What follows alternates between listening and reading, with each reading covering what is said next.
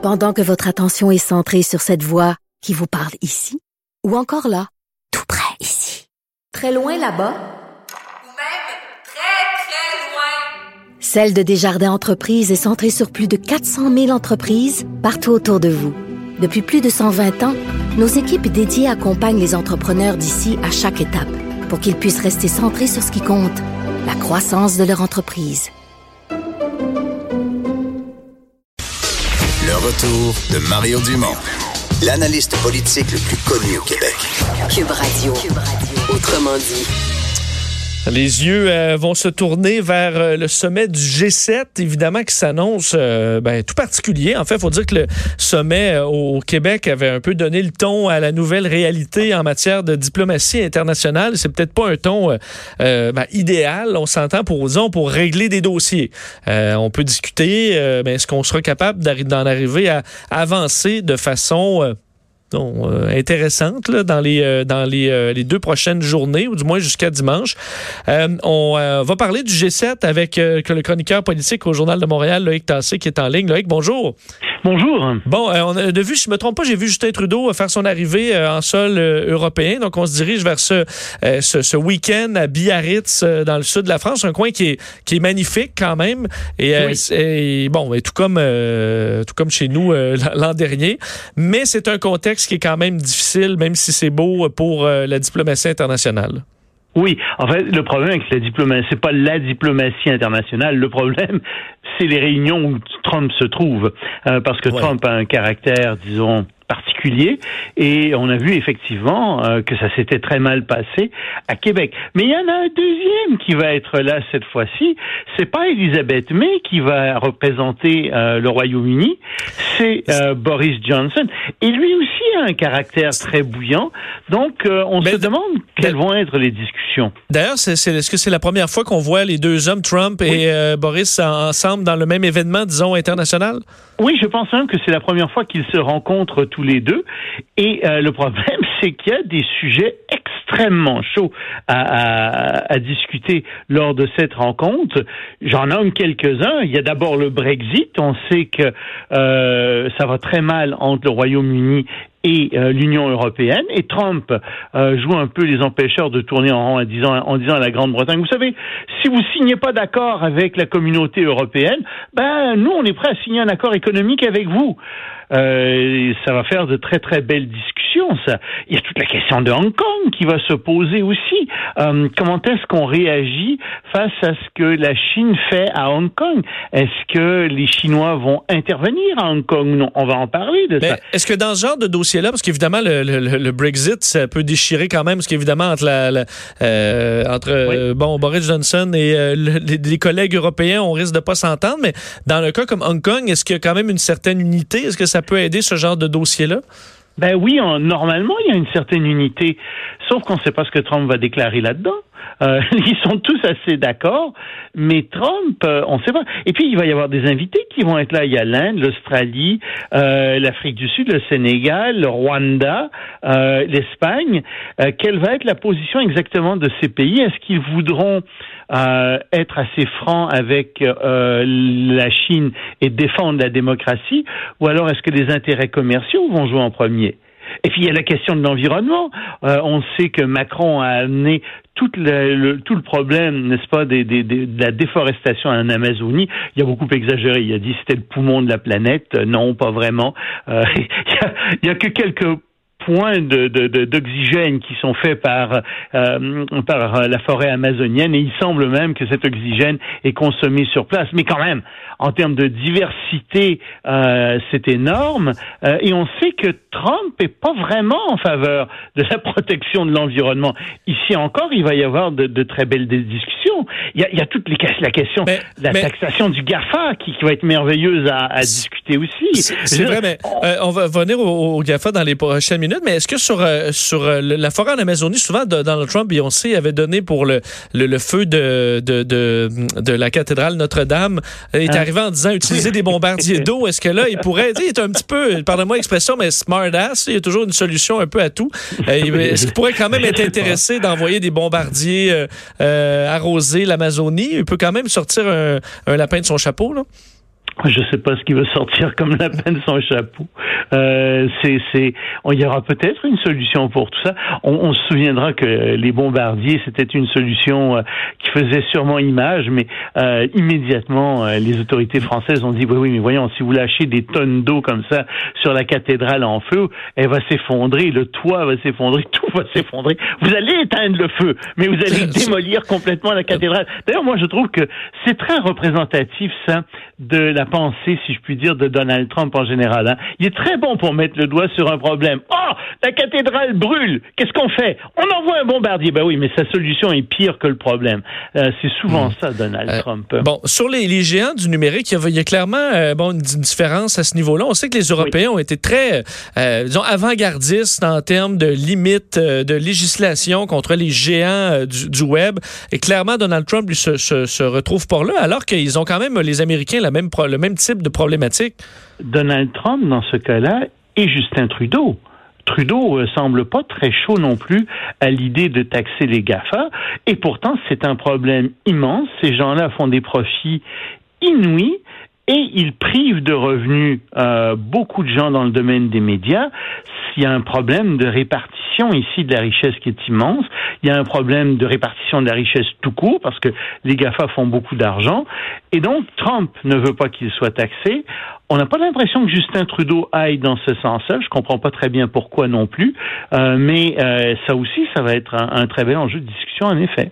Euh, sur la question économique, on a vu plusieurs euh, euh, économistes dans les derniers jours parler d'une éventuelle, éventuelle récession aux États-Unis. Est-ce que ça va être dans les discussions, sachant que Donald Trump, lui, veut pas du tout parler de récession? dans sa tête, tout va bien ou c'est la faute de la, de la Fed. Mais est-ce que la question économique risque de revenir quand même? Ben, je pense que oui, ne serait-ce qu'à travers la guerre commerciale entre la Chine et les États-Unis. Ça aussi, c'est un sujet dont on va beaucoup discuter. Et la question euh, va être de savoir. C'est sûr que Donald Trump a une vision pour être gentil, bien à lui de l'économie mondiale et de l'économie des États-Unis, mais euh, les, les, il y a beaucoup de pessimisme en ce moment euh, parmi euh, les économistes, et donc c'est un des rôles du G7 que de rassurer et d'expliquer où va l'économie mondiale et ce qu'ils vont faire si jamais il y a un problème. Donc, on, moi, j'espère qu'il y aura un communiqué final euh, et que Trump le signera. C'est pas fait encore, mais normalement, dans un communiqué final, on va trouver un certain nombre de paroles rassurantes sur l'économie mondiale et sur ce qu'on compte faire pour que euh, l'économie n'entre pas en récession. On avait vu au G7 à Charlevoix très peu de manifestants. Il y avait à peu près 100 policiers par, euh, par manifestant euh, à ce moment-là. Est-ce que on s'attend à ce qu'il y ait une, présence marquée de manifestants autour de Biarritz ou ça a été géré à peu près comme ici? je ne sais pas si comment ils l'ont géré exactement. Biarritz, non, l'Europe est, densément peuplée par rapport au Québec. C'est sûr qu'il va y avoir des manifestations autour que des gens vont essayer de, de, de, de, montrer, de, de faire valoir leur euh, leur, opposition, leurs idées. Euh, je ne sais pas exactement euh, comment ça va être géré, il faudra voir.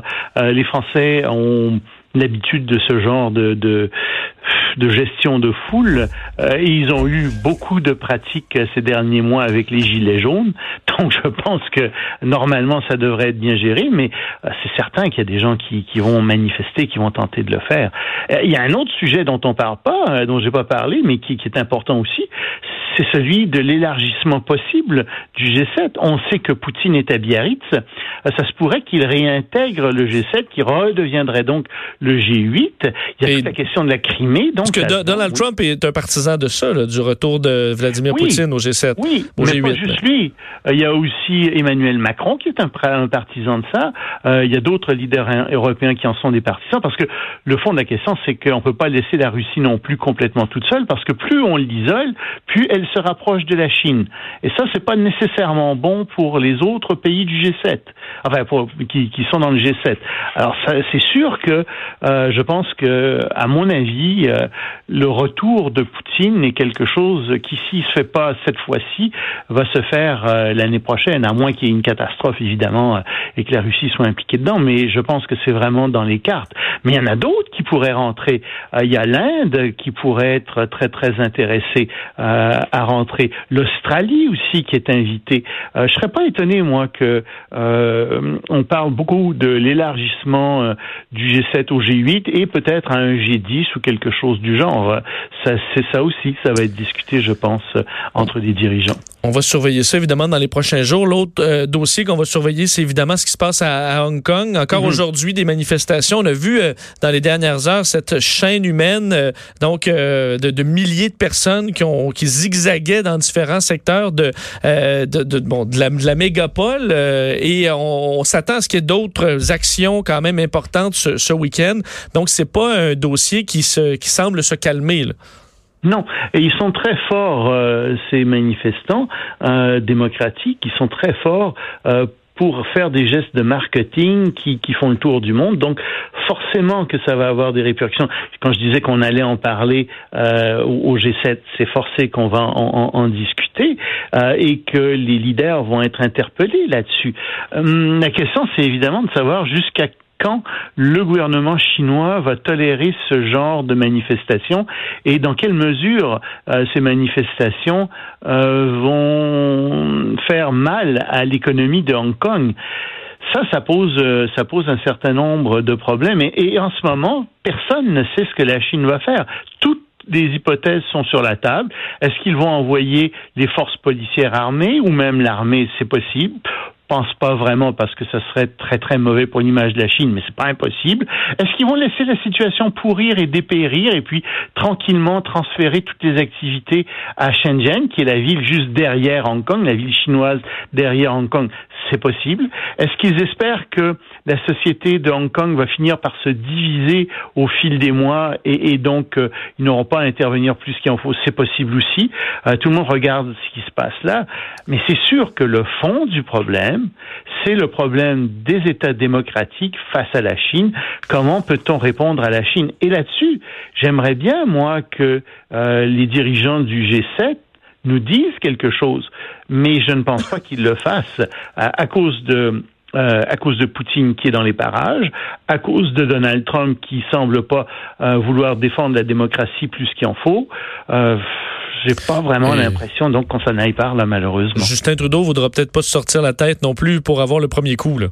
Non, et puis, pas cette fois-ci, contrairement à la dernière fois, où il a vraiment servi de paratonnerre à Donald Trump. Et c'était un peu normal qu'il le fasse pour deux raisons. Hein, parce que c'était le Canada qui recevait euh, euh, le, le, G7, et parce que, bon, le Canada, traditionnellement, comprend mieux la société américaine euh, que, que, que d'autres pays, et, c'était normal qu'il sorte un petit peu et qu'il dénonce certaines choses à l'époque sur ce qui se passait aux États-Unis. Mais c'était prévisible que qu'il serait entre guillemets foudroyé par par Trump et c'est ce qui est arrivé. Euh, je l'avais écrit à l'époque et ça s'est réalisé. Alors je ne sais pas cette fois-ci euh, ce qu'on va voir euh, là-dessus. Je pense qu'ils vont rester. Ils marchent sur des œufs dans le cas de la Chine et je pense que personne n'aura vraiment le courage de prendre une position forte. Encore que les Européens ont quand même commencé à mettre les points sur les i par rapport à la Chine et, et ça c'est une bonne chose. On verra lundi lors de la conférence de presse finale euh, de laquelle on attend quand même euh, peu de choses. On s'en reparlera. Loïc Tassé, merci. C'est un plaisir. Bonne journée. Au revoir. Euh, Loïc Tassé, chroniqueur politique au Journal de Montréal.